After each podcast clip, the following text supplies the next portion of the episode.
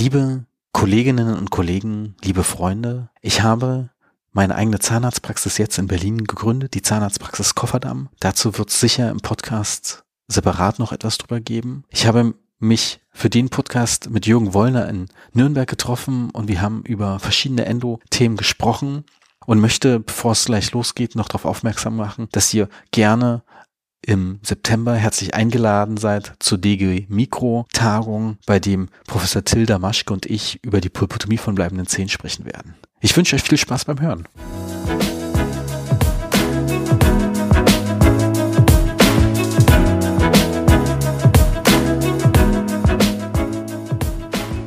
Herzlich willkommen zum heutigen Podcast. Ich bin diesmal in Nürnberg live vor Ort mit Jürgen. Herzlich willkommen, lieber Jürgen. Hallo, ist schön, dass ich dabei sein darf bei einem deiner Podcasts. Ich meine, ich hatte dich ja schon lange auf meiner Liste, den Präsidenten vom VDZE zu bekommen. Das ist ja eine große Ehre. Ja, das freut mich ja, dass du mal nach Nürnberg gekommen bist, nachdem du es ja nicht allzu weit hast von Bayreuth nach Nürnberg, aber hat doch nie geklappt irgendwie. Ja, ja, tatsächlich hat es nie geklappt, aber jetzt ist es ja so, dass ich jetzt ein paar Sachen, die ich schon immer vorhatte, jetzt machen musste, wo sich Bayreuth zum Ende naht und das ist natürlich so eine Sache, ich meine, okay, in der Zwischenzeit war ja auch Corona, zum Beispiel war es immer die schlechteste Zeit spontan in der Praxis. Podcast zu machen äh, während Corona ja. mit Maske wäre natürlich etwas schwierig. Ja, ich meine, tatsächlich habe ich ja viele online gemacht und mittlerweile kennen ja auch äh, alle wissen, wie das läuft. Und das funktioniert auch gut. Da hat man teilweise keine Kompressoren, die im Hintergrund plötzlich anspringen, weil bei dir in der Praxis noch fleißig gearbeitet wird am Freitagnachmittag. Genau, also falls man das hören sollte, das ist der Kompressor, weil einer unserer Ärzte leider noch arbeiten muss, auch wenn schon Freitag nach 15 Uhr ist. Hm, also sehr fleißig, der Christoph. Ich habe ja zum Beispiel schon von dir paar Vorträge gehört, auch online. Und ich fand eine Sache bei dir sehr spannend, denn ihr seid ja eine Praxis mit Kassenzulassung. Ja? Korrekt. Und eigentlich ist es ja immer so, dass wenn man die ich will nicht großen Endodontologen in Deutschland, also so, äh, so viele haben jetzt auch keine Privatpraxis, aber es ist irgendwie doch schon der Trend, dass man sagt, sobald es geht, verzichte ich denn eher drauf. Und das fand ich eigentlich ganz spannend, dass ihr gerade den gegengesetzlichen Weg gegangen seid. Und ihr macht ja auch nur Endo, muss man dazu ja sagen. Es gibt ja viele Praxen, die, wo man einen Schwerpunkt hat und dann noch paar Sachen nebenbei macht. Und da macht es dann keinen Sinn für seine normalen Patienten, die Kassenzulassung abzuholen. Aber ihr seid ja dann nur Endo und habt euch trotzdem dafür entschieden. Äh, gibt es da eine Geschichte dazu? Ja, sicher gibt es eine Geschichte dazu. Im Endeffekt habe ich ja auch irgendwann mal angefangen, oder als normaler Zahnarzt zu arbeiten. Ich habe, war ja nicht gleich so wie Tom.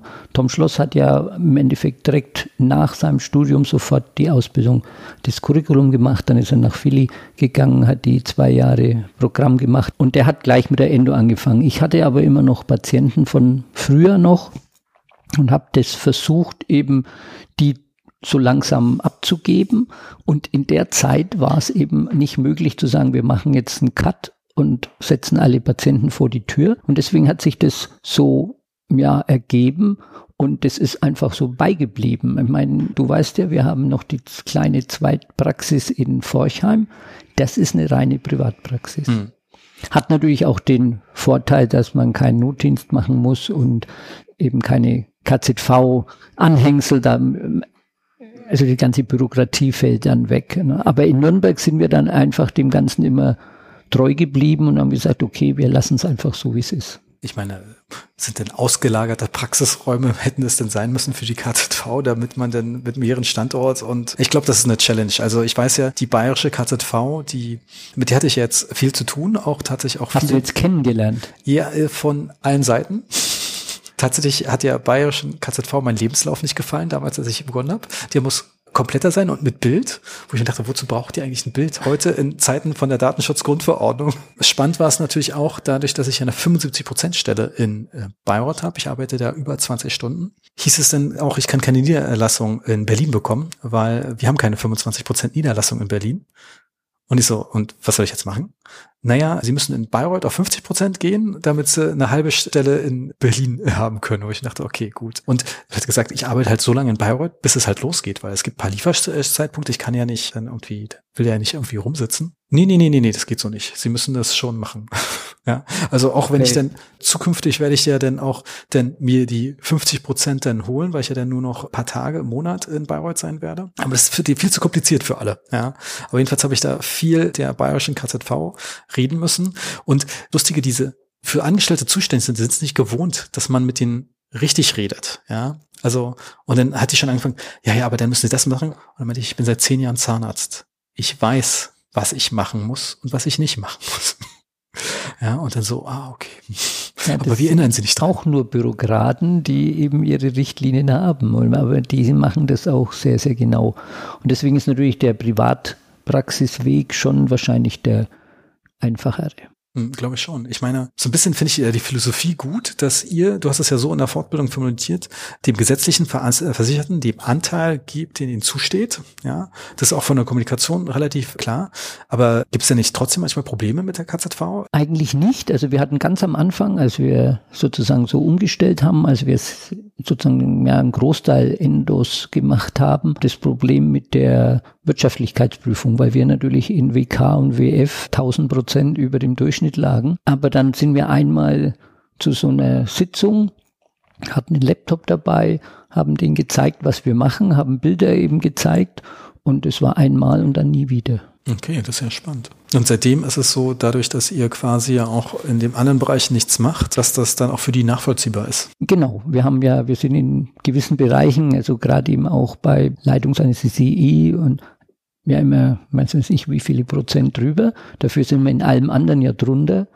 Und das gleicht es aus. Und das, natürlich waren die am Anfang schon ein bisschen überrascht über diese extreme Ausreißer. Aber nachdem wir das erklärt haben, und da seit, es ist schon zehn Jahre her, man kam nie mehr irgendwas. Und jetzt die Frage, dürft ihr eine L1 bei einer Treppe abrechnen?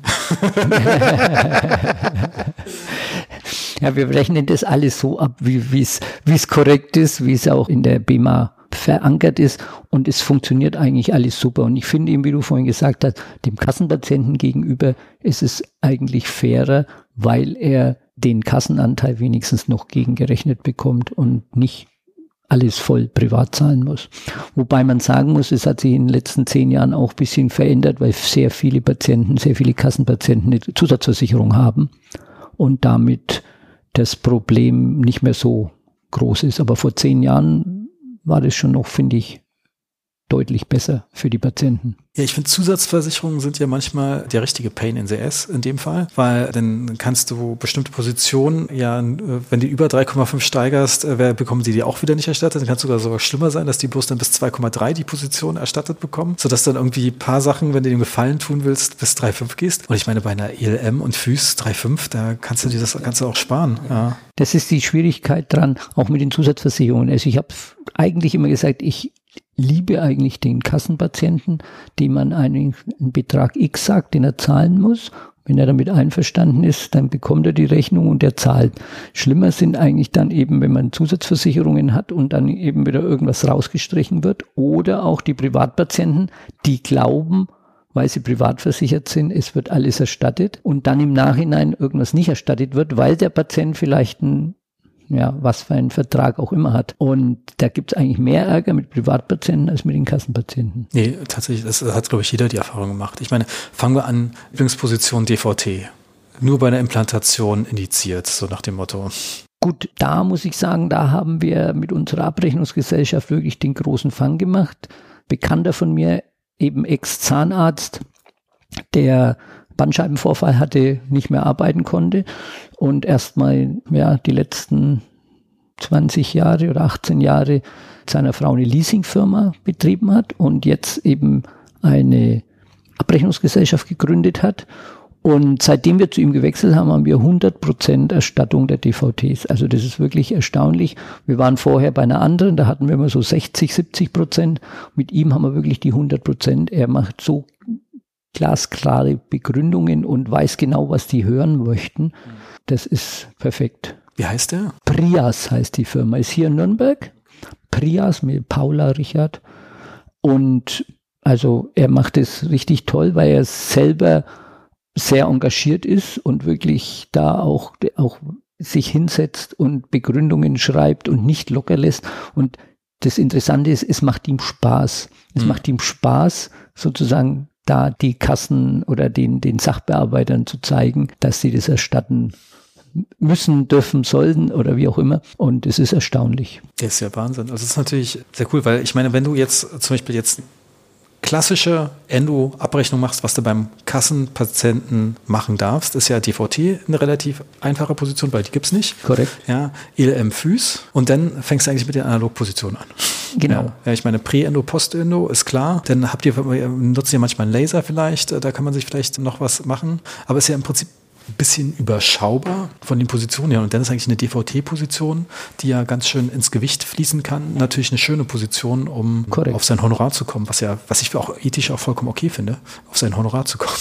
Ja, muss man ja. Irgendwie muss man ja auch äh, den Zeitaufwand und den ganzen materiellen Aufwand ja irgendwie gegenüberstellen. Aber gibt es trotzdem Situationen, wo du dann beim GKV-Patienten sagst, nee, wir machen hier eine Privatvereinbarung, äh, unabhängig jetzt ob Zusatzversicherung oder nicht? Eigentlich nicht. Also so, wenn es geht, außer eben wegen der Zusatzversicherung, klar, aber es gibt ja Zusatzversicherungen, die eben mehr erstatten, wenn du einen rein privaten Fall hast. Und dann kann man ja schauen, dass man das als rein privat ansetzen kann. Aber wenn es irgendwie geht, dann versuchen wir für den Patienten schon das rauszuholen, dass er möglichst günstig wegkommt. Hast du auch mal diesen Mix gemacht? Es gibt ja auch dieses Kostenerstattungssystem.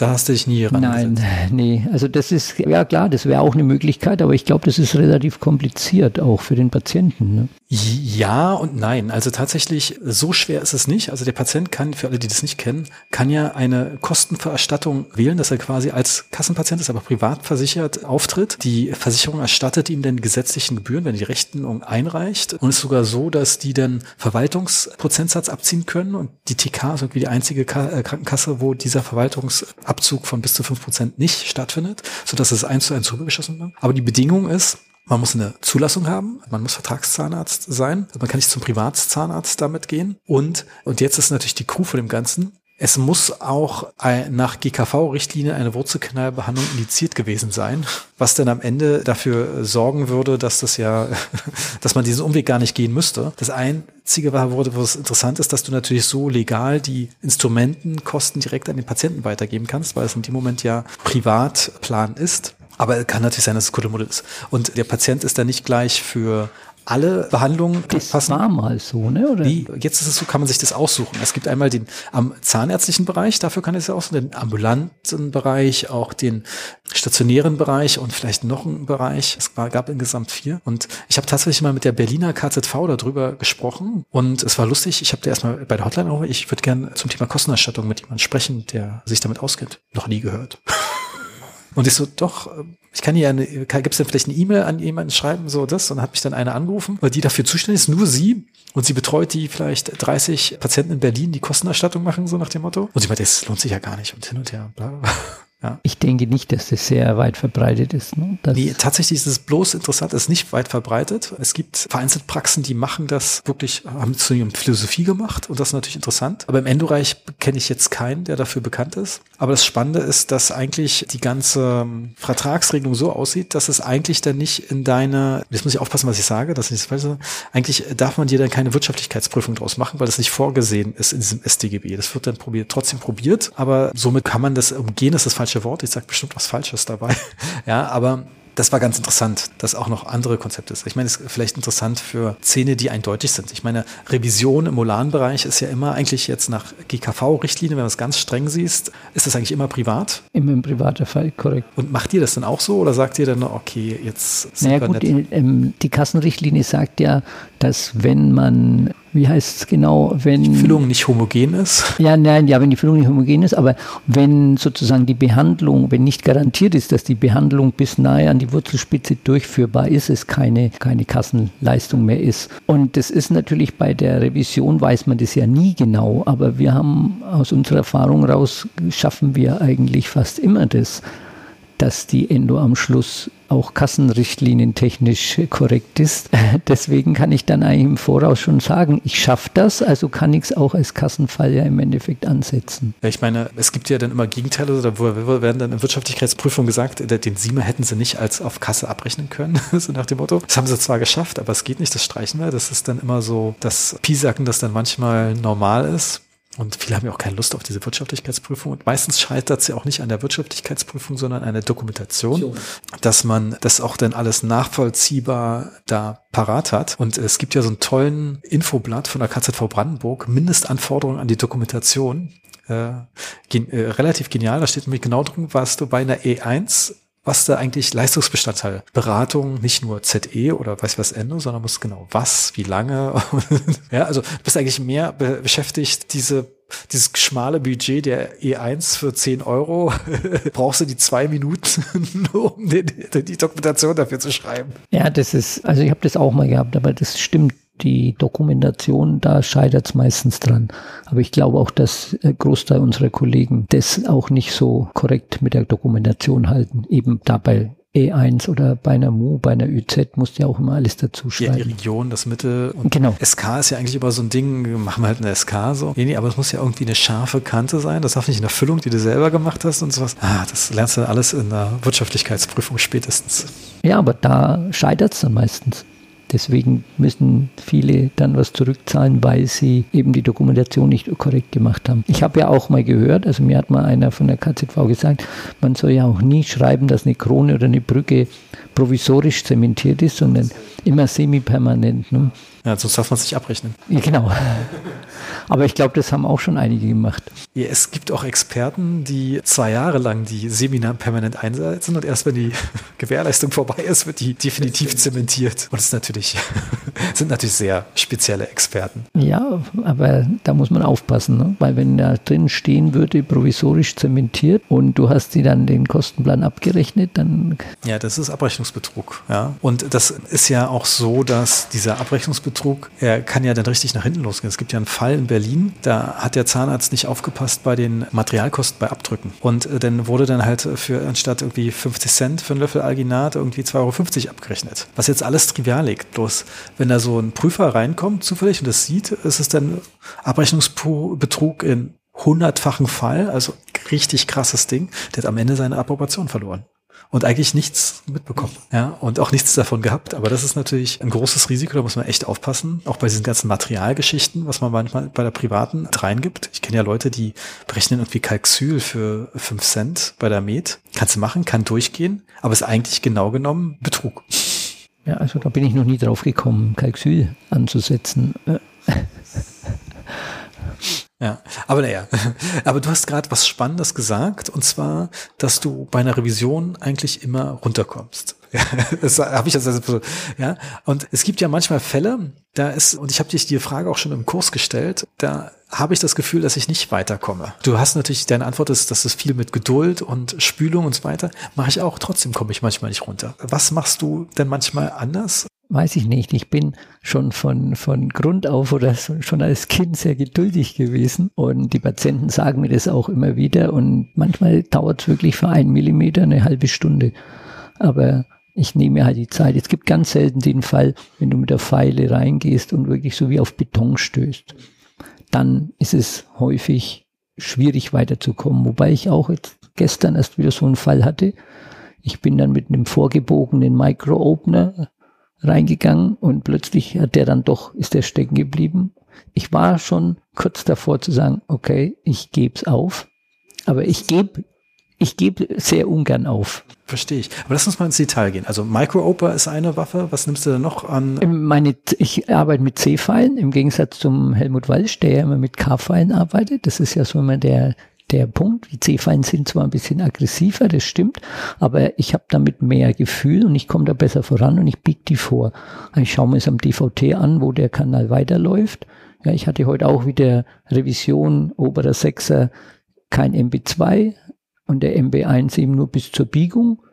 Und da habe ich auch erst die Gutapercha entfernt und dann musste ich auch wieder mit dem gebogenen, vorgebogenen Instrument um die Kurve rum. Es dauert manchmal, manchmal geht's schnell Manchmal dauert es richtig, richtig lang.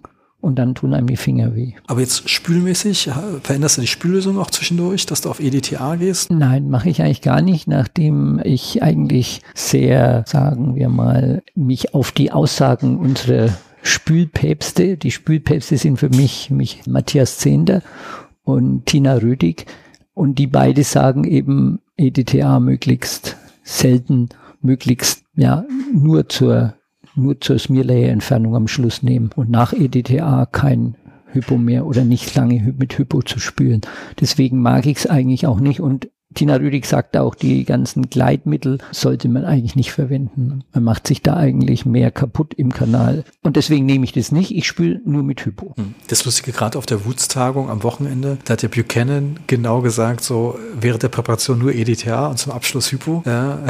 Also es ist schon immer spannend, wie unterschiedlich die Konzepte ja, sind. Da gibt es eigentlich die Wissenschaft schon ganz klar, weil Buchanan ist jetzt glaube ich auch nicht der große Wissenschaftler, auch mehr der Praktiker, dass zu viel EDTA im Kanal die Kanalwände schon sehr stark belastet und die Erosion sehr stark ist, überhaupt wenn du danach dann noch mit Hypo spielst. Ja, aber das Problem mit der Erosion der Dentindubuli, das sieht immer unter dem Elektronenrastermikroskop sehr beeindruckend aus. Aber wie klinisch relevant ist es denn? Das ist dann immer, was ich frage. Denn ich kann mir schon vorstellen, dass durch Matthias Szene hat ja jetzt auch seinen wilden Chelator mit dem Dual Rinse dringen, was ja eine EDTA, also Wirkung hat, wenn man so will. Somit, dass ja die ganze Zeit wirkt. Und es macht schon Sinn, etwas zu haben, was den Smear Layer, während er entsteht, auch wieder löst. Denn wenn man sich die Istman und die Mikro-CT-Studien anguckt, dann ist ja eigentlich der Smear Layer unser Problem. Genau. Den Rest können wir vergessen. Ich finde es auch super. Wir haben das auch hier in der Praxis, das HDTP vom Matthias Zehnder. Und ich finde die Idee auch super. Erstens muss man sich keinen Kopf mehr machen, dass man nicht irgendwo zwischen den Spüllösungen irgendwas, irgendwelche Wechselwirkungen induziert. Aber du hast nur noch eine Lösung und du hast während der Präparation eben nicht so viel Smearlayer oder du löst ihn gleich. Also ich finde schon eine super Idee. Also ich mache auch gerade, ich meine, ich nehme auch für den XP Shaper, der ja auch schon vom Design her nicht so viel Debris verursacht. verursacht. Und wenn man dann noch was hasst, dass sich das auflöst, das finde ich das sehr, sehr logisch. Und deshalb macht das auch Sinn, wahrscheinlich auch mit dem Finisher, der dann vielleicht noch mal ein paar Sachen auflockert. Aber wie gesagt, da frage ich mich manchmal wirklich, wie viel Wissenschaft man als Praktiker wirklich umsetzen kann. Denn ganz oft sind es ja auch Laborstudien, worauf man sich bezieht, weil kann ja bestimmte Sachen nicht richtig in vitro untersuchen oder in vivo. Und wenn man sich dann auch Domenici Ricucci reinmacht, der dann auch Zähne extrahiert und dann Histologie macht und dann daraus seine eigenen Schlüsse zieht, dann kann man sich auch fragen, ja, ähm, jetzt absichtlich kurz sein bei vitalen Fällen, weil die Seitenkanäle sind auch nicht so wichtig, weil die ja von Desmodon versorgt werden. Das ist schon spannend, da wirklich die Balance zu finden, was ist denn wirklich die Essenz für mich als doch jemand, der mehr Endos macht als jemand in der Universität. Ja, natürlich ist es eine Gratwanderung. Wir brauchen die Wissenschaft, aber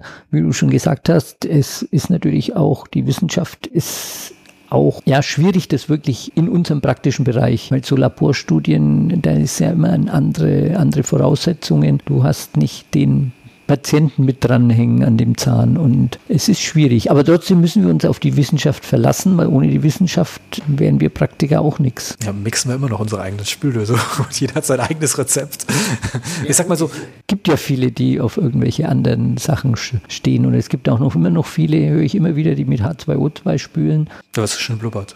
Ja, die H2O2 ist, glaube ich, klar out. Ich sag mal, viele Kombi-Lösungen haben sich ja auch nicht durchgesetzt, wo dann irgendwie Hypo mit CX kombiniert werden werden konnte, hat sich auch nicht so richtig durchgesetzt. Ich glaube, Matthias Zehners Weg mit dem Dual Runs ist da wirklich cleverer, effizienter, sinnvoller, logischer auch. Und ich bin mal gespannt, was raus. Aber am Ende ist es ja immer so, die Studie, die einem wirklich überzeugen würde, was zu machen, die gibt es ja nicht. Und sag mal, wenn man auch, wenn es um Aktivierung von Spüllösungen gibt, da gibt es ja irgendwie gefühlt eine klinische Studie, die hat dann Aktivierung mit Needle Irrigation, hier Luke von der Sluice, verglichen. Und der Unterschied war nicht signifikant. Ich meine, what a surprise. Du brauchst ja am Ende, wenn du wirklich eine Signifikanz hast, auch ein große Gruppen, damit äh, da ein Unterschied rauskommt. Die müssen untersucht werden. Das ist ja fast unmöglich. Ja, gerade bei der Spülungsaktivierung ist es ganz, ganz schwierig, finde ich. Und ich weiß nicht, kennst du Buziukis? Sagt dir das was? Der ist aus Amsterdam. Der ist. Ja, doch, den kenne ich. Der hat doch auf der DGT einen Vortrag gehalten. Ach ja, der war, der war auf der DGT letztes Jahr, ne? Da war ich nicht da. Aber ich habe den schon für längere Zeit. Und der ist echt spannend, weil der eben nur über so Spülungsdynamik forscht. Und im Endeffekt sagt er, es ist egal, mit was du aktivierst, Hauptsache du aktivierst. Nee, tatsächlich ist es auch so, er sagt, die günstigste Variante und effizienteste ist die Manual Dynamic Irrigation, also bloß die Gutterperche auf und ab zu bewegen. Genau.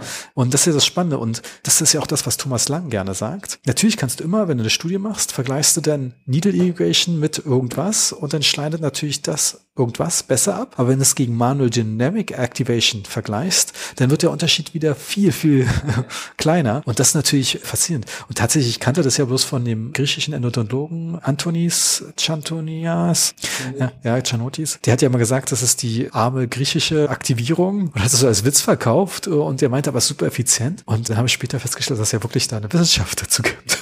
ja, ich dachte immer, äh, Ultraschall und später Schall mit dem Eddy. Das ist der Standard und da kommt nichts ran, aber das ist interessant. Und ich meine, die, der Vortrag von dem Kollegen aus den, den Niederlanden war ja genial. Also nach dem Motto, wer von euch hat einen Laser? Und dann so, oh, you will be sorry about 60.000 Euro, sorry.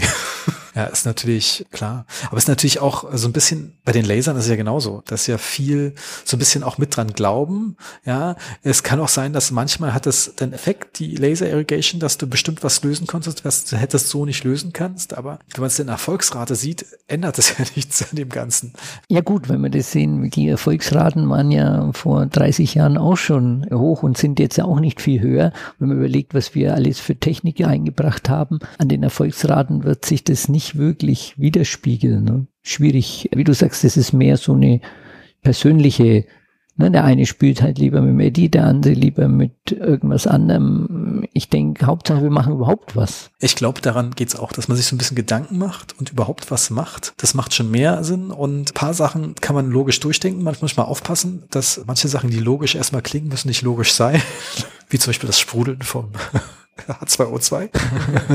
genau. Aber bei, bei der Spülung, da bin ich immer noch auch häufig der Meinung, dass eben auch zu wenig gespielt wird. Ne? Und da ist wurscht, wie du aktivierst, wenn du nur zehn Minuten den Hypo im Kanal hast, dann kann das irgendwie von logischem Menschenverstand nicht ausreichend sein. Also das ist das, was ich immer denke. Deswegen so viel wie möglich Hypo drin und wie man es dann aktiviert, ob es mit einem guter Speicherpoint ist oder wie auch immer, ne, das ist meiner Meinung nach, denke ich, auch egal. Aber lustigerweise, wenn man in die Wissenschaft äh, schaut, ist es ja wieder so, gibt es ja keine Aussage, wie viel Hypo man wirklich nehmen muss, um erfolgreich zu sein. Genau. Ja, da gibt es ja auch keine Nein. definitive Zahl, aber wie viel Hypo nimmst du jetzt zum Beispiel in deiner Standardbehandlung? Ehrlich gesagt messe ich das nie nach, aber ich glaube, dass ich bestimmt 40, 50 Milliliter mindestens verbrauche. Also ich kann es immer nur so im Augenwinkel sehen, wenn die Helferin wieder aufzieht, eine neue Spritze. Ich könnte es mal äh, so Strichlisten machen lassen, aber es sind schon einiges. Ja, durch Matthias Zähne habe ich mich da ein bisschen mehr, also vorher habe ich auch immer noch aufgezogen, aufgezogen, aber jetzt mische ich ja vorher eine definierte Menge an. Sehr gut. Dann weiß man es besser. Ne? Ja, dann weiß man es automatisch besser und tatsächlich habe ich ja mich mit ihm geeinigt, dass ich dann eine Kapsel auf 20 Milliliter gebe, nicht 10 Milliliter. Er meinte, das ist auch okay, das ist ein bisschen niedrig dosiert, aber weiß ich auf jeden Fall, 20 Milliliter, ich meine, ich mache jetzt keinen Unterschied, ob das ein einwurzeliger Zahn oder mehrwurzeliger Zahn, bloß bei mehrwurzeligen Zähnen ist es meistens so, dass ich meistens einen zweiten Termin brauche. Wenn es einwurzelig ist, schaffe ich das in einem Termin, da finde ich 20 Milliliter und ich gebe ihr dann meistens noch eine Abschlussspülung von 5 Milliliter dazu. 25 Milliliter für einen Kanal finde ich okay. Und bei Molan ist ja eh ein zweiter Termin, dann, dann ist es halt mehr, falls nicht pro Kanal ein bisschen weniger. Auf der anderen Seite ist ja da die Einwirkzeit dann auch noch mal länger. Weil du hast ja das Hypo im einen Kanal, wenn du im anderen Kanal arbeitest und du spürst ja immer durch und er ist ja auch im anderen Kanal. Also ich denke, das reicht schon. Aber wenn man so manchmal hört, dass irgendwo eine Endo 20 Minuten dauert, dann kann natürlich die Einwirkdauer von Hypo nicht so hoch sein. Aber nicht nur die Menge des Hypos, auch die Konzentration ist ja interessant, weil da gibt es auch Studien, die sagen, die eine Konzentration ist besser, die andere sagen die andere. Da, da wissen wir ja auch nicht wirklich, was. Im Prinzip ist es ist auch, glaube ich, wieder so ein Vivo-Vitro-Ding. Wir wissen schon im Labor, dass eine hohe Hypokonzentration und die Amis haben ja teilweise sechs bis acht Prozent, löst natürlich das Steak schneller auf. Ja, ist relativ einfach, ja. Aber ob das jetzt im Zahn eine Rolle spielt, das kann einem keiner sagen. Ich meine, in Modellen ist es ja, und der Buchanan hat es ja mal gezeigt mit seinem Schinken, dass er dann irgendwie zwischen zwei Platten macht und ein Istmo, das dadurch reicht. Das sieht spannend aus, weil wir wissen nicht, ob das dann so im Zahn ist. Genau, deswegen ist es auch wieder die einen spülen mit 1%, die, wie du sagst, die Amis mit 6 bis 8. Aber erfolgreich sind wir trotzdem alle. Also daran liegt sicherlich auch nicht. Ja, lustigerweise auf der WUZ wurde auch im Nebensatz so ein bisschen gesagt, warum zum Beispiel im akademischen Bereich, also in der Studentenausbildung, eher mit niedrigen Konzentrationen gespült wird. Weil da natürlich, wenn man ungeübt ist, das Risiko eines Hypounfalls höher ist. Dementsprechend sagen sie, wir nehmen lieber eine geringe Konzentration, damit wir die Unfälle nicht so schlimm sind. Und während dann die dann Leute sagen, okay, wie viele Spülunterfälle hattest du jetzt in den letzten zehn Jahren Praxis? Wir hatten hier in der Praxis noch keinen einzigen. Siehst du, also könnte man sagen, kann man eigentlich die volle Power nehmen? Weil Machen wir auch. Wir sind ja, wir sind ja amerikanisch beeinflusst durch Philadelphia und wir haben auch, also ich weiß gar nicht genau wie viel wir haben, aber wir haben so fünfprozentiges, aber wir hatten noch nie einen Spielvorfall. Ich denke, das liegt auch mehr an der Technik und dass man eben einfach nicht zu viel Druck ausüben sollte. Ja, nicht nur zurück. Ich denke mal, es liegt auch, oder andersrum, ich habe mir mal eine Praxis in Berlin angeguckt, die meinten, wir haben nie mit dem Piepsen angefangen, wir machen Röntgenbilder. Ich denke mal, das hat auch einen Faktor, dass wir korrekte Längen haben mit der elektrischen Längenmessung. Und dadurch ist natürlich die Wahrscheinlichkeit geringer, dass man das überpresst. Und weiß nicht, ich nehme ja mittlerweile die Plastikspülkanülen, weil die super sind. ja die Reflex. Ach, die, die Reflex. Ja, die sind auch ganz nett. Ja, die haben seitliche Öffnungen und alles. Da hieß es zwar, damit kann man nicht überspülen. Darauf würde ich mich nicht verlassen. Nein, würde ich mich auch nicht so verlassen. Ich denke, du schaffst es mit allem. Wenn du genug Druck ausübst und weit genug drin bist, dann wirst du auch mit der Kanüle überspressen können. Nee, aber tatsächlich, die, eine lange Zeit war das Ami-Protokoll, dass die ja dreiprozentiges Hypo genommen haben. Das ändert sich wahrscheinlich auch immer wieder. Das denke ich auch, das ändert sich und aber daran, denke ich, liegt es nicht. Also ich glaube wirklich, dass die, dass der Hauptpunkt in der Endo einfach das, die Zeit ist und man muss sich eben die Zeit nehmen und die Geduld haben. Und viele unserer Kollegen, da scheitert es an der Geduld und an der Zeit. Ja, das habe ich auch festgestellt, dass zum Beispiel mein lieber Chef Martin, der könnte nicht an einem Zahn zwei Stunden sitzen. Also in der Zeit schleift er lieber einen ganzen Kiefer. Also jetzt das ist jetzt ein bisschen übertrieben, aber passt einfach nicht zu ihm. Aber, ich, aber er macht auch keine Endos, muss man auch dazu sagen. Also ist relativ. Ja, genau. Das, aber du siehst ja auch, der Typ Mensch, der Endos macht, das sind schon ähnliche Typen, weil, und derjenige, der halt lieber in zwei Stunden zehn Pfeiler beschleift, das ist wieder ein anderer Typ Mensch irgendwo hat jeder so seinen Bereich, wo er hingehört. Jetzt finde ich auch irgendwie okay. ist auch okay, muss auch so sein oder so sollte es sein. Weil derjenige, der es nicht, der die Zeit und die Geduld nicht hat, der kann einfach die Endo nicht machen und der sich nicht, ich bin, ich, ich mache alles einseitig, ich arbeite immer dreieinhalb Stunden an einem Zahn.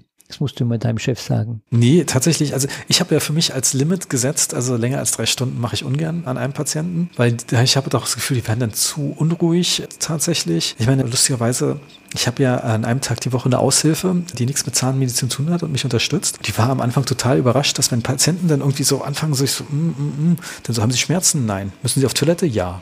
Und hat sie total überrascht, dass ich dann mit dem zweiten Ding spätestens das Schwarze getroffen habe. Ich so, ja, okay, dann gehen Sie kurz mit Koffer. Genau, ja, das kommt eigentlich regelmäßig vor. Also ich habe immer dreieinhalb Stunden Termine, weil ich, also ich sage dreieinhalb Stunden ist wirklich das Maximum, was ein Patient an ruhig im Stuhl sitzen kann.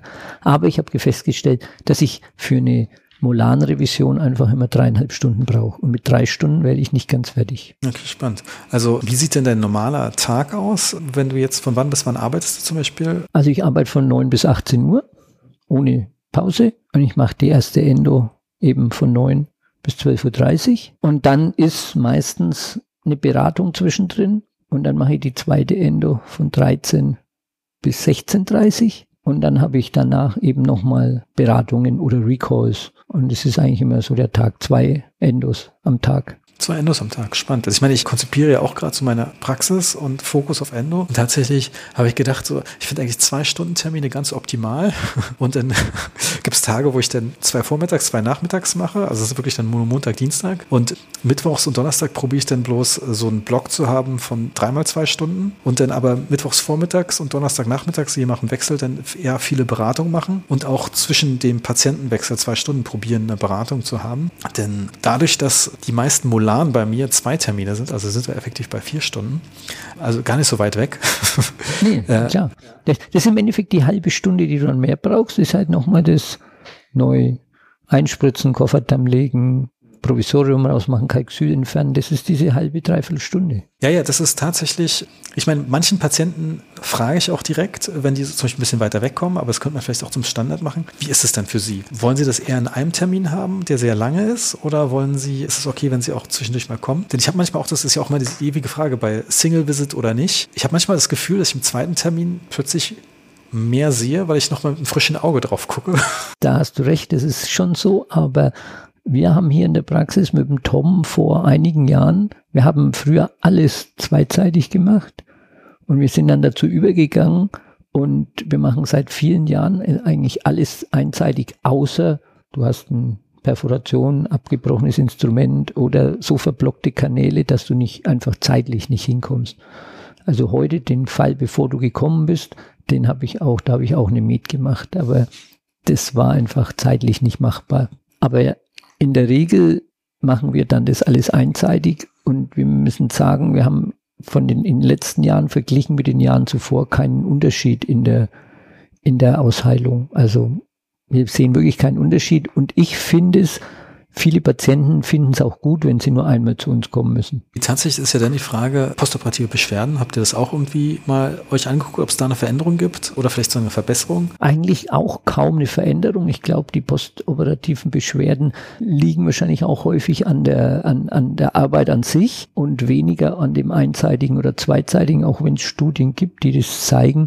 Aber ich muss sagen, ich habe nicht mehr oder weniger und ich sage es dem Patienten immer klipp und klar, dass es eben zwei, drei vier Tage. Ich habe selber eine Endo bekommen beim Tom und ich kann das nachvollziehen. Das war wirklich so, dass der Zahn extrem empfindlich war, nur mit der Zunge, wenn ich ihn berührt habe. Und nach drei Tagen war es wie mit, wie weg, also wie ausgeschaltet war das einfach weg. Und ich sage das immer immer. Und wenn die dann wiederkommen oder wenn ich die wiedersehe, dann sagen die, ja genau so war es, wie sie es gesagt haben. Ja, also ich denke, der Patient kann auch mal zwei Tage damit leben und ich weiß auch nicht, manchmal schmerzt die Einstichstelle, schmerzt vielleicht das Kiefergelenk. Das sind ja auch postoperative Beschwerden. Kofferdammklammer, also Kofferdammklammer. Ja, großes Ding, finde ich, weil wenn man manchmal, man sieht ja selten mal einen Patient am nächsten Tag, aber in Bayreuth kann es auch mal sein, dass an einem Tag die bei mir sind und weil am nächsten Tag muss es bei Martin weitergehen. Und dann gucke ich da auch manchmal rein und denke mir so, hm, ja, okay, ich weiß genau, wo die Klammer war. Also zum Glück verzeiht der Mund ja viel, aber das sind auch so Sachen. Und tatsächlich habe ich letztens mal was Interessantes gelesen, dass man auch aufpassen muss bei den postoperativen Beschwerden, dass man den Patienten nicht suggerieren soll. Ja? Und seitdem habe ich einfach meine Ansprache verändert. Da sage ich, manche Patienten merken das. Ja? Denn es gibt ja manchmal, das heißt ja nicht, dass es bei dem so sein muss. Ja? Manchmal hat man ja auch Glück. Ja? Das ist korrekt. Aber mit den postoperativen Beschwerden kann ich jetzt kein, wirklich keinen Unterschied erkennen von früher zu heute. Also ich glaube, die Single Visit ist schon sinnvoll. Auch vom Praxisablauf her es ist, glaube ich, ganz Vom gut. Praxisablauf ist es natürlich super. Also fehlt eigentlich nur noch, dass wir dann, wenn es möglich, nur telefonische Beratung machen müssen, damit die wirklich nur für den Termin kommen.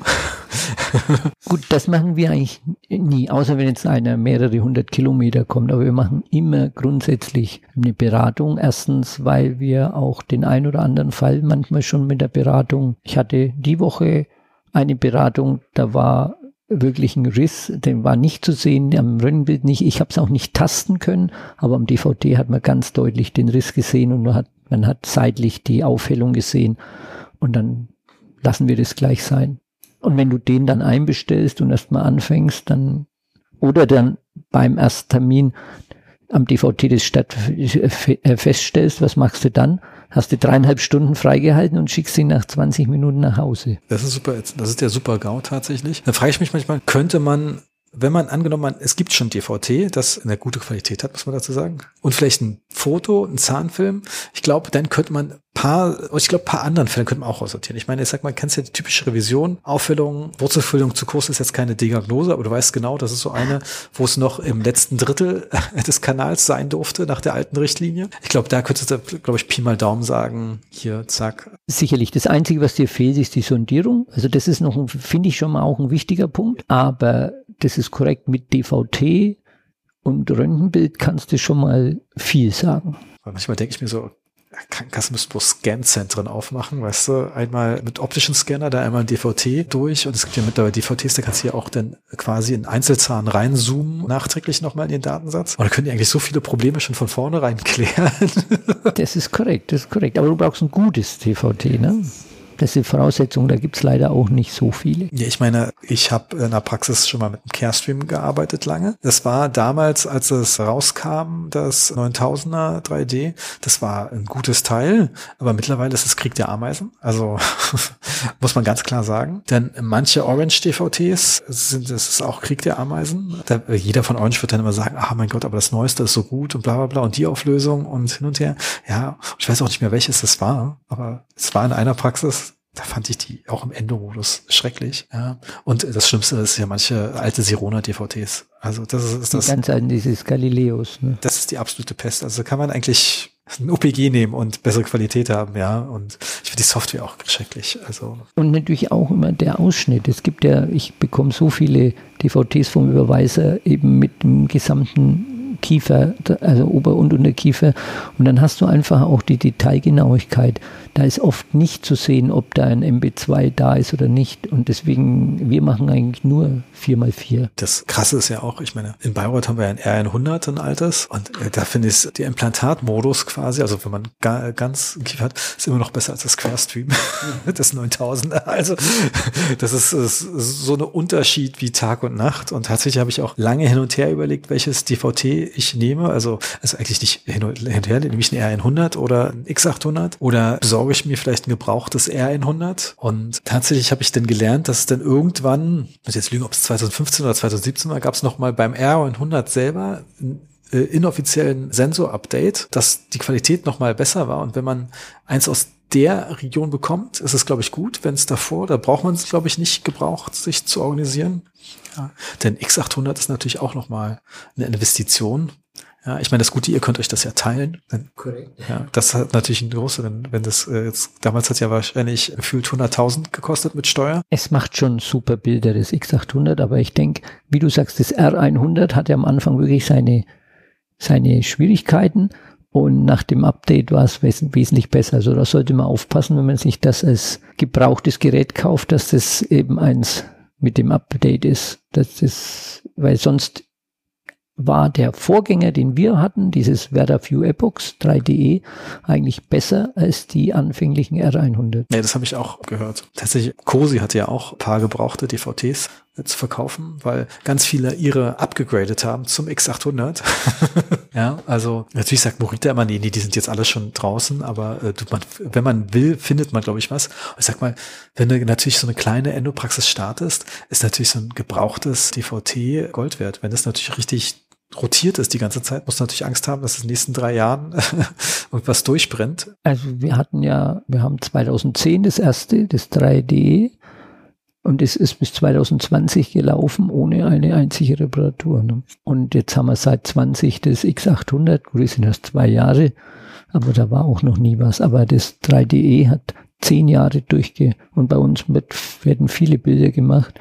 Wir hatten außerdem der, der Computer, ja, der ist kaputt gegangen, der musste erneuert werden. Ja, ich meine, ist ja nicht nur der Computer, denn ist plötzlich gibt's Windows 10 und das war irgendwie genau. Windows 7. Dann braucht man natürlich einen neuen, der irgendwie für das System konzipiert ist. Kannst ja dann irgendwie nicht jeden nehmen. Das schon, aber am Gerät selber hatten wir nicht eine einzige Reparatur und das ist schon super, finde ich. Wie meinte der eine Depotvertreter, ich kenne jedes Carestream 9000er mit persönlich mit Namen, weil da gab es mehr Probleme und das ist ja bei manchen innerhalb den ersten fünf Jahren der Sensor durchgebrannt, was ja Super-GAU ist. Ja, gut, also da muss man sagen, bei Morita, die DVTs sind schon perfekt, also von der, von der Qualität und von der Bildqualität. Ja, ja, also es für mich war das auch relativ klar. Ja, tatsächlich ist es ja auch eher das Problem, dass du dann, wenn du irgendwie eine neue Praxis machst, hat nicht jedes Depot Morita. das dann immer, korrekt. Ja, das dann immer so ein bisschen ätzend. Wenn ich sage, ich brauche von euch das, von euch das, ja, dann irgendjemand muss das ja installieren. Aber das kannst du ja als erfahrener Zahnarzt machen. Aber was will der junge Nieder der sich niederlassen will, der hat da keine Chance. Der geht zum Depot und dann bekommt er meistens ein Sirona. Ich meine, der junge, dynamische Zahnarzt und Zahnärztin hören ja den Podcast. Ja, aber tatsächlich gibt es immer so einen Punkt, da kannst du, egal wie viele Erfahrungen du hast, dann sitzt du manchmal davor und stellst dir so, was wollen die jetzt alle von mir? Ja, so nach dem Motto, Röntgenserver ist ja dann anders als der normale Server und das so ein paar so IT-Kleinkram, wo du denkst, so, äh, äh, ist irgendwie wichtig, dass es läuft. Ja, oder welches Windows holst du jetzt, wenn Windows 11 schon angesagt ist? ja, oder schon verfügbar ist. Ja, und musst dir teilweise für manche Sachen Windows 10 machen, weil du weißt, das funktioniert dann alles. Aber weißt genau, dass du dann irgendwie in zwei, drei Jahren das wahrscheinlich wieder switchen kannst. Also. Gut, das ist mit den Computern, ich meine, seitdem wir die Praxis haben, wir haben hier noch mit XP angefangen in der Praxis. Und naja, und, aber das ist, finde ich, eigentlich nicht besser geworden. Es bleibt auch immer gleich, dass irgendeiner der vielen Computer funktioniert nicht und da muss irgendwas passieren oder sich jemand von extern raufschalten und ja, ich sag nur, in dem Fall bin ich froh, dass ich bald keinen Speicherfolien-Scanner mehr habe. Denn das ist so, man denkt ja sich immer so, ja, hm, hm, fang ja Depots an, ja, wenn der mal runterfällt, der Sensor und hin und her und Speicherfolienkörner bist du schnell. Ich so, ey, selbst wenn der neben mir stehen würde, ich habe keinen Bock mehr darauf zu warten. das stimmt. Also wenn man es gewohnt ist, dann, also ich könnte es auch nicht. Ich habe einmal eine eine Live-Behandlung in einer anderen Praxis gemacht und da war das auch so. Und dann habe ich eben auch die Masterpoint-Aufnahme. Und dann dachte ich mir, ja, wann kommt denn das, wann kommt das Bild? Ich will weitermachen. Wenn man es gewohnt ist, ist es einfach super. Ne? Du machst das Bild und jetzt da und es geht weiter. Ich meine, dann kannst du auch mal schnell mal kurz was kontrollieren, wenn du es auch im Zimmer hast. So, gucken wir mal so zack. Also nicht, dass man das oft braucht, aber gerade, wir haben ja vorhin kurz über Guided Endo gesprochen, weil das ja auch das Thema von der nächsten VDZE-Tagung sein wird. Da willst du ja auch mal gucken, passt denn das alles mit der Bohrung und so weiter? Da wirst du keine fünf Minuten warten. Ja, okay, fünf Minuten ist nicht, aber. Äh, naja, aber es gefühlt sind es fünf Minuten. Aber es kann ja auch mal sein, wenn es eine größere Praxis ist, dass jemand anderer gerade Röntgenbilder durch den Scanner schiebt. Das, so. ja, das ist ja eher ein Problem. Hat man dann in der großen Praxis nicht mehrere? Nee, das ist ein Nadelöhr tatsächlich. Also ich meine, es gibt, kommt davon, wie groß es ist, aber jetzt Bayreuth hat tatsächlich nur einen äh, Scanner, weil das lohnt sich auch nicht. Äh, lohnt sich, also ein Scanner kostet ja auch äh, viereinhalbtausend äh, Euro. Ja, da sagst du auch nicht schnell, ich kaufe mir auf jeden Fall gleich zwei zum Start, falls einer ausfällt. Ja, stell dir vor, was passiert, wenn der ausfällt? Ja, das ist super GAU. Also tatsächlich könnte ich dann kein, äh, an dem Tag könnte ich sagen, ach schön, ich gehe jetzt raus und genieße die Sonne oder gehe nach Hause, lese ein Buch, weil behandeln kann ich heute nicht. das passiert ja auch, wenn du nur einen, wenn du nur einen Sensor hast. Aber eigentlich da müssten immer mehrere in der Praxis sein. Ja, tatsächlich werde ich nur einen Sensor haben in meiner Praxis später. Gefährlich. Ja, ich weiß jetzt gleich zwei zu kaufen, ist dann auch ein Invest, wo du denkst, ja. Und besonders Hintergrund ist ja, warum ich tatsächlich auch nur einen kaufe, weil die chinesischen Hersteller haben ja Woodpecker und ATIV haben ja schon ihre Sensoren angekündigt, ja. Und da reden wir dann plötzlich Bereich 1000 Dollar. Dafür verkaufen sie die gerade, ja.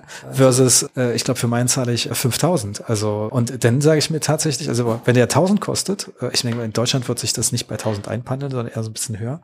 Da kannst du überlegen, ob du zwei nimmst. Aber bei 5000 ist es echt so, wenn du weißt, äh, dass es vielleicht in einem Jahr schon günstigeren gibt, ja okay ist von der Qualität. Und tatsächlich würde ich auch dann sagen, dass wenn du dann mal anguckst, okay, Speicherfolien sind günstiger, aber dann mit dem Scanner für viereinhalb ist es dann auch wieder, okay, die Chinesen bringen auch Speicherfolien-Scanner raus, die vielleicht auch noch mal günstiger sind, aber das ist dann auch schon so ein eine Sache, wo du sagst, okay, dann. So viel Ersparnis ist es auch nicht. Ich sag mal, es macht keinen Sinn, so einen Röntgensensor von Zimmer zu Zimmer zu tragen, so zu teilen. Das geht ja bei der Speicherfolie wirklich einfacher. Wenn die runterfällt, zerknickt jetzt kaputt ist, dann sind es halt nur 100 Euro, die kaputt sind. Aber 100 Euro leipert sich auch. Und ich sag mal, so einmal im halben Jahr musst du so eine Speicherfolie, auch wenn du nur Endos machst, auch mal wechseln. Die sollen ja auch schön aussehen. Ja, wie lange halten die?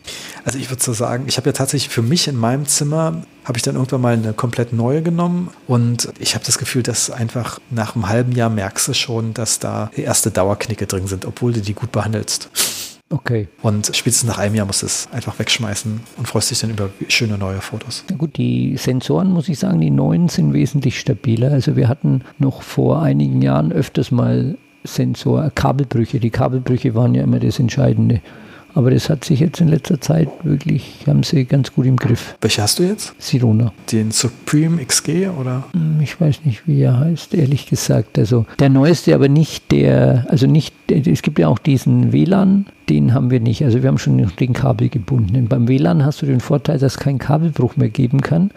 Aber dein angeblich, also ich weiß es nicht, angeblich gibt es öfters mal dann Probleme mit dem WLAN. Mm, ja, ja, das ist, habe ich auch gehört. Das, Was der, hast du jetzt? Ich habe jetzt, ja, wie gesagt, Speicherfüllen und dann werde ich einen Kodak-Sensor, also Carestream-Sensor haben. Tatsächlich habe ich mit Cosi da mich lange drüber gesprochen und gibt ja noch Dexis und Sirona halt. Und Sirona, der Supreme XG, der war echt gut. Das heißt ja bei den Amis schick. Das haben sie jetzt quasi eins gekauft tolle Qualität, aber irgendwie dachte ich so, okay, dann hätte ich ein Sirona-Produkt in der Praxis und es macht's keinen Sinn. Ja, also wenn, wenn, dann holst du dir das in Kombination, dann hast du auch, kannst du mehr aus dem Sidexis rausholen. Und dadurch, dass ich ja dann irgendwie den Denvis, dass die Software von Cosi nutzen werde, meinten die, wir können den Kodak einbinden und den Sirona, aber den Dexis nicht. Da, den kann man, den haben, geht nur über ihre eigene Software. Und dann habe ich mich dann äh, tatsächlich für den Kodak entschieden, obwohl ich eigentlich den Dexis so eigentlich ganz interessant fand, weil die dann auch von sich aus eine gewisse Garantie geben und, und und ich sag mal, manchmal ist es ja auch ganz schlecht, wenn man so eine Firma hat, die wirklich nur ein Fokusprodukt haben, so mehr oder weniger Direktvertrieb. Das ist korrekt. Ja, dass das Vorteil hat. Aber es ist auch nicht, dass der günstiger war als. wir hatten halt schon immer Sirona und wir haben das Sidexis-Programm und dann macht es auch wieder keinen Sinn, wieder zu wechseln. Dann hast du wieder ein neues Programm und deswegen sind wir bei Sirona geblieben. Aber der letzte, der neueste Sensor ist schon wirklich sehr, sehr, finde ich. Also Habt ihr eigentlich denn für die Zahnfilme, sind die nur in Sidexis und die DVTs sind separat? Wie ist das? Wir haben die DVTs, schauen wir nur im iDixel an, also in der Morita-Software weil ich finde, dass du da noch, also die Qualität noch besser ist, als wenn du das in einem anderen in ein anderes Programm transferierst. Deswegen haben wir Sidexis für die Einzelbilder und das DVT auf. Wir haben so Dongles für die einzelnen Rechner und dann kannst du in jedem Zimmer auch das DVT direkt öffnen. Und dann kannst du auf einem Rechner das DVT offen haben und am anderen Rechner ist der Text dieses Einzelbild. Tatsächlich, auf der IDS wurde mir mal gesagt von irgendeinem Hersteller, am besten eins haben, wo du beides drin hast. Und ich denke auch so, eigentlich will ich das, stört mich das gerade, weil in Bayreuth ist es so, dass die alles im iDexel ist. Aber wenn ich dann vom DVT muss ich dann ausmachen, dann in den Zahnfilm mir den angucken und dann hätte ich es eigentlich lieber parallel, dass ich auf einem Bildschirm das DVT die ganze Zeit ja. habe und auf dem anderen. Ja klar, das finde ich. Wir haben auch, hast du gesehen, oben in der Praxis, in Toms Zimmer ganz viele Bildschirme und da hast du überall auch auf großen Bildschirmen alles dir einzeln anschauen, finde ich besser, als wenn du alles in einen Bildschirm packst. Nee, also tatsächlich wird spannend. Ich will natürlich irgendwie einen großen Monitor, damit ich von 12 Uhr irgendwie was drauf sehen kann. Ja, das dann finde ich, wenn ich mal ein Foto mache mit dem Mikroskop, finde ich das schon besser, zu sehen, ob das auch wirklich scharf ist. Dann brauchst du einen kleinen Monitor für die, oder kleineren Monitor für die ZFA, der dann in ihre Blickrichtung geht, also auf ihre 12 Uhr Position. Und letztens habe ich mir gedacht, eigentlich muss ich ja, wäre es manchmal lustig, manchmal habe ich auch Zahnärzte als Patient oder Zahnärztinnen, die wollen ja auch dann gerne sehen, was macht denn dass ich mir irgendwie ein iPad Mini unter die Okulare äh, mache, dann könnt ihr dann wenigstens sehen, wenn ich im Mikroskop arbeite. Denn das ist ja das Problem immer mit dem Monitor an der Decke, das ist zwar eine coole Idee. Aber da sehen sie nichts, weil das Mikroskop über. Genau. Oder du nimmst eine Videobrille und schließt die an die Kamera an. Ja, natürlich, Videobrille wäre das Ding, aber gibt es richtig coole Videobrillen? Weiß ich nicht. Ja, das ist eher das Problem. Ich meine, die Videobrillen, die ich habe, sind ja auch alle relativ dick, ja. Ja, aber das wäre ideal, weil dann haben sie wirklich das echte Bild, weil so der Bildschirm an der Decke bringt ja nur beim Behandler ohne Mikroskop was. Oder der muss sehr, sehr groß sein. Der muss schon sehr groß sein. ja, aber dann hast, musst du auch den doch richtig gut festmachen an die Decke. Korrekt, wenn der runterkommt hast du ein Problem. Nee, aber ich fände das mit der, mit der Brille gar nicht so schlecht. Nee, ich meine, es gibt ja von Zeiss lustige Brillen, aber wenn man sich eigentlich jetzt, das Argument gegen die Brille für mich war immer, okay, da hast du eine Brille, wie und nutzt die denn an mehreren Patienten, ist ja dann auch immer vielleicht nicht so das Schönste, hygienisch gesehen. Ist ja dann selbst mit den Standardschutzbrillen schon schwierig manchmal. Schwierig, ja. Und das stelle ich mir vor. Und die sitzt ja dann noch enger auf, liegt enger an. ja, also da kannst du auch nichts drum wickeln, damit das vielleicht. Gibt es keine Schutzhülle. Ja, genau. Und deshalb ist natürlich das iPad Mini dann vielleicht plötzlich attraktiver. Das Problem, wenn du dann mal kurz wechselst, weil du irgendwas anderes machen solltest, dann sieht er das wieder. Aber dann kann er, bringt ihm auch das Mikroskopsignal nichts. Ja, genau. Aber es sind zu wenige. Die Patienten, ich frage immer wieder mal, ob die Patienten gerne was sehen würden und dann sagen die, nee, nee, ich bin ja froh, wenn ich es nicht sehen muss. Die tatsächlich letztens, ich weiß nicht, ob mein, auf dem Poergo habe ich gerade so ein Schutzkappe drauf. Ja, und ich weiß nicht, ob die Replik, diesen Monat sagen mir ganz viele, ich habe ja alles gesehen. Das spiegelt sich. Ja, ich weiß nicht, ob ich da eine Folie noch drauf habe oder so. Nein, aber es spiegelt sich wirklich. Also ich war ja auch schon bei der Behandlung und man kann schon, sieht schon ein bisschen was. Wolltest du es eigentlich sehen, als du deine Endo bei Tom bekommen hast? Wenn ich so eine Videobrille gehabt hätte, hätte ich das spannend gefunden. Tatsächlich ist es, ich glaube, ich würde es auch alles sehen wollen, aber weil ich es auch gewohnt bin. Ja, die Frage ist eher, ob ich dann zwischendurch kommentiere. genau, da muss ja aufpassen, dass du nicht das Kommentieren anfängst. Nein, aber das wäre schon interessant, aber ich glaube, die, wenn, dann ist es höchstens für Kollegen von uns interessant. Ja, ich meine, als Endospezi hat man ab und zu mal einen Kollegen auf dem Stuhl. Also so, von allen Spezialrichtungen, die es so gibt, ist, glaube ich, das mit einer relativ hohen Wahrscheinlichkeit. Ja, ich habe schon eine Kollegin aus Aschaffenburg gehabt, einen Kollegen aus Bayreuth. Alles schon da gewesen, ja. Und aus Nürnberg sowieso. Ja, das ist der Kummerkasten da. Das Beste ist, wenn du dein Endospezi mit in der Praxis hast. Das ist natürlich wahr, obwohl, ich sag mal, das ist ja auch mal so ein Problem, wenn, ich sag mal, wenn du jetzt angestellter Zahn bist in einer Praxis und dein Chef kommt zu dir als Patient, dann ist es ja nicht unbedingt so, dass da irgendwie deine Rechnung kommt, intern. Und in dem Moment geht dir, wenn du Umsatz beteiligst, ist auch der Umsatz für diese Zeit flöten.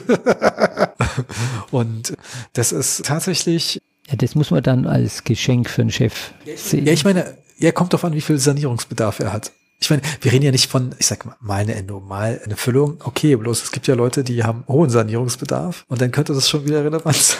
Und das ist korrekt. Dann wäre es besser, wenn du ein Festgehalt hättest. Ja, ja, ich finde ja eh, ja, Festgehalt viel, viel besser, weil du hast eigentlich weniger Probleme. Ich meine, natürlich gibt es dann äh, quasi ein Drive für denjenigen, da sich um die Umsätze zu kümmern. Du willst ja nicht haben, jemanden haben, der dann irgendwie zwei, dreieinhalb Stunden Termine macht für den gleichen Preis von einer Sitzung. Da muss man schon aufpassen, aber ich glaube, egal welches System du nimmst zur Vergütung, es gibt immer Nachteile. Und es gibt immer jemand, der das ausnutzt. Das sieht man ja genauso wie beim KZV-System.